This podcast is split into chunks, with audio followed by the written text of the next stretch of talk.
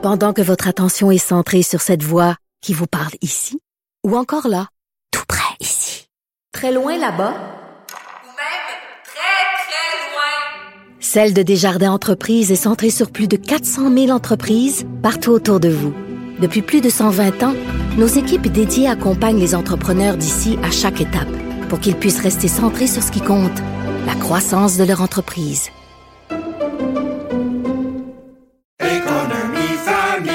Ici Ricardo. et Émilie, marchand d'IGA. On a envie de vous inspirer à bien manger. À moins de 5 la portion. Suffit de repérer les produits valeurs sûres et de les cuisiner avec une de nos recettes. Les valeurs sûres, c'est bien pensé, hein? Bien sûr! Détails sur IGA.net.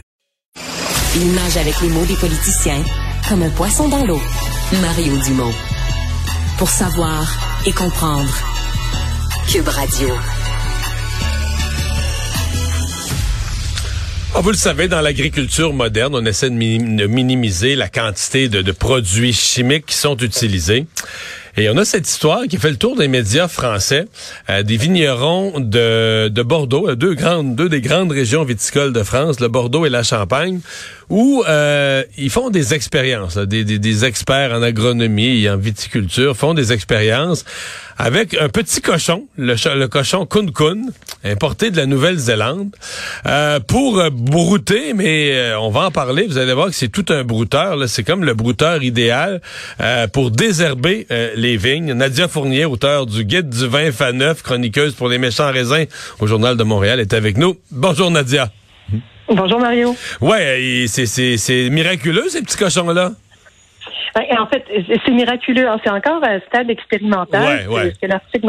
Donc, c'est pour le moment, en tout cas, les résultats ont vraiment l'air probants. Puis, euh, je serais pas surprise de, de, de voir euh, ces, ces petits cochons euh, inven- euh, in- importés en France euh, euh, davantage en 2023. Euh, mais ça reste encore euh, préliminaire. Donc, euh, Parce qu'en partant, il broute. euh, mettons, euh, quand on fait brouter par un mouton, etc., il fait juste brouter, là, il, il- comme, comme une tondeuse. Là, il, tond, il tond le gazon, là, tu sais, il tond les, les, les mauvaises herbes ou ce qui pousse. Euh, alors que le petit cochon, il arrache la racine. Ben, en fait, apparemment, oui, il arrache la racine des ce qu'on appelle les mauvaises herbes. Euh, donc, en plus de, de manger le dessus, il va gratter en, un peu plus en profondeur sans aller autant en profondeur que les méchants sangliers qui viennent ravager complètement les Ah ouais. C'est vraiment un- le, le petit cochon est tout petit. En fait, j'invite les, les, les- j'invite vos auditeurs à aller euh, aller chercher euh, sur euh, Google ou autre moteur de recherche euh, K-U-N-E, K-U-N-E, E, le petit cochon. C'est vraiment tout. Pour vrai, il est vraiment cute, il est tout petit et il n'y a pas de cou. C'est ça qui explique, c'est qu'il n'y a pas de cou. Il est comme trapu, trapu, il n'y a pas de cou. Donc, il peut pas lever sa tête pour aller manger les raisins. Il est comme toujours, il peut pas lever sa tête vraiment parce qu'il est trop trapu. Fait qu'il il, il laisse les raisins en sécurité, là. Il n'y a pas de menace Ben pour oui, les raisins. Exactement, c'est ça. D'ailleurs, c'est l'un des gros désavantages des autres euh, des, des autres animaux qu'on va amener dans les vignes, c'est que euh, mais Ils prennent non dessert. Ils vont manger les raisins, les, c'est ça, les cochons vont manger les raisins, mais il y a aussi d'autres animaux qui vont s'attaquer aux bourgeons, en fait, donc euh, aux jeunes pousses. Euh, donc, les raisins n'ont même pas le temps, ont même pas l'occasion de se présenter sur la vigne que les animaux en ont déjà en ont déjà fait un festin. Mais, euh, mais ça, le, dans le fond, la morphologie de ce petit cochon néo-zélandais euh, semble assez porteuse. Donc, euh, mais il faudra, faudra suivre euh, ce que ça donne. Mais puis après, il faut voir comment on va les loger. Hein. C'est, euh, c'est très beau. Et puis, en lisant la nouvelle, je me disais, il y a vraiment je pense que tout ça est une réalité économique, hein, vous le savez. Euh, Mario, vous l'avez assez suivi certainement dans vos années en politique. La réalité agricole est souvent économique. Et puis, c'est beau en Champagne, on réussit à vendre les bouteilles assez chères. On peut se permettre de faire des essais avec des petits cochons comme ça. Mais je suis pas certaine que euh, l'agriculteur dans le Languedoc qui vend sa bouteille à un euro euh, pourrait se permettre d'avoir le même genre de, de- Ouais. d'ambition pour euh, désherber ses vignobles. Euh, C'est une bonne question aussi. Par exemple, le cochon, il est pas, il est assez petit, il a pas les pattes trop longues. Combien ça prendrait de petits cochons pour, mettons, quelqu'un qui a 20 hectares de vignes ou 30 hectares de vignes? si ça en prend, si ça en prend une armée, euh, quand t'arrives le soir, t'essayes de rentrer ça, peu importe, ça, de- ça peut devenir complexe, là.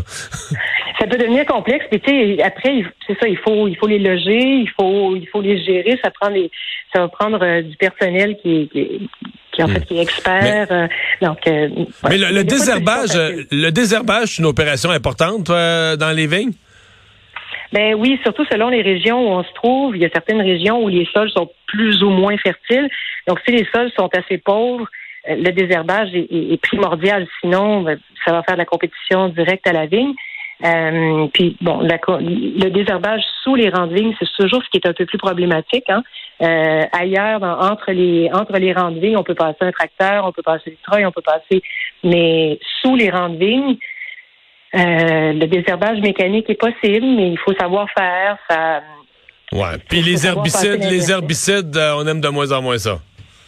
Ben les herbicides, ça a été une solution ça a été une solution à un moment où on avait, au lendemain de la Deuxième Guerre mondiale, où il y avait plus de main-d'œuvre, en fait. Et puis, euh, ben, c'était ce qui semblait pour plein d'agriculteurs la meilleure solution parce que ben, parce que, ça marche. en fait. Ça marche. euh, mais bon, maintenant, on, les études se multiplient, puis on sait que le glyphosate est pas est vraiment pas sans risque pour la santé. Et puis il y a plein de pays qui l'ont banni, donc euh, il faut trouver d'autres solutions. Mais le glyphosate est encore malheureusement assez présent dans plein de vignobles à travers le monde. Mais encore là, il y a une réalité économique. Donc, euh, qui je suis, moi, euh, chroniqueuse qui passe du temps derrière mon clavier pour juger les agriculteurs qui sont aux prises avec euh, avec des problèmes réels avec les mauvaises herbes? Mais je pense qu'on a, on a des beaux défis en agriculture dans les prochaines années. Mais c'est, ça donne quand même une idée que c'est, je veux dire, on rit des petits cochons, puis il faut voir. Effectivement, les gens auraient intérêt à aller voir les images, parce que c'est surtout ça qui est cute. Mais ça, ça nous donne une idée quand même qu'il se fait énormément de recherches, d'expérimentation, etc., pour essayer avec les moyens les plus naturels possibles de se, de trouver des solutions aux problèmes bien concrets qui sont vécus pour arriver à une production. Oui, vraiment. Puis c'est très stimulant quand on regarde euh, si, les, les, vos auditeurs qui sont plus curieux peuvent aller voir l'Institut national de recherche en agronomie euh, en France, le nombre de projets qui sont en cours en ce moment, des, des, des, des vignobles expérimentaux, puis à tous les niveaux dans, dans l'agriculture, dans toutes les dans toutes les strates, que ce soit la culture, euh, l'élevage animal euh, ou la culture de céréales, la culture maraîchère, il y a énormément de, recherches qui sont faites. Et puis ici aussi, hein, avec les, centres de recherche euh, d'agriculture Canada. Donc, je pense que personne aime euh, avoir des, des, pesticides et des produits chimiques dans dans son alimentation. Et puis, ben, c'est rassurant de savoir qu'il y a des protocoles de recherche qui qui ont lieu en ce moment. Et puis, euh, il y a de l'espoir. Il y a de l'espoir.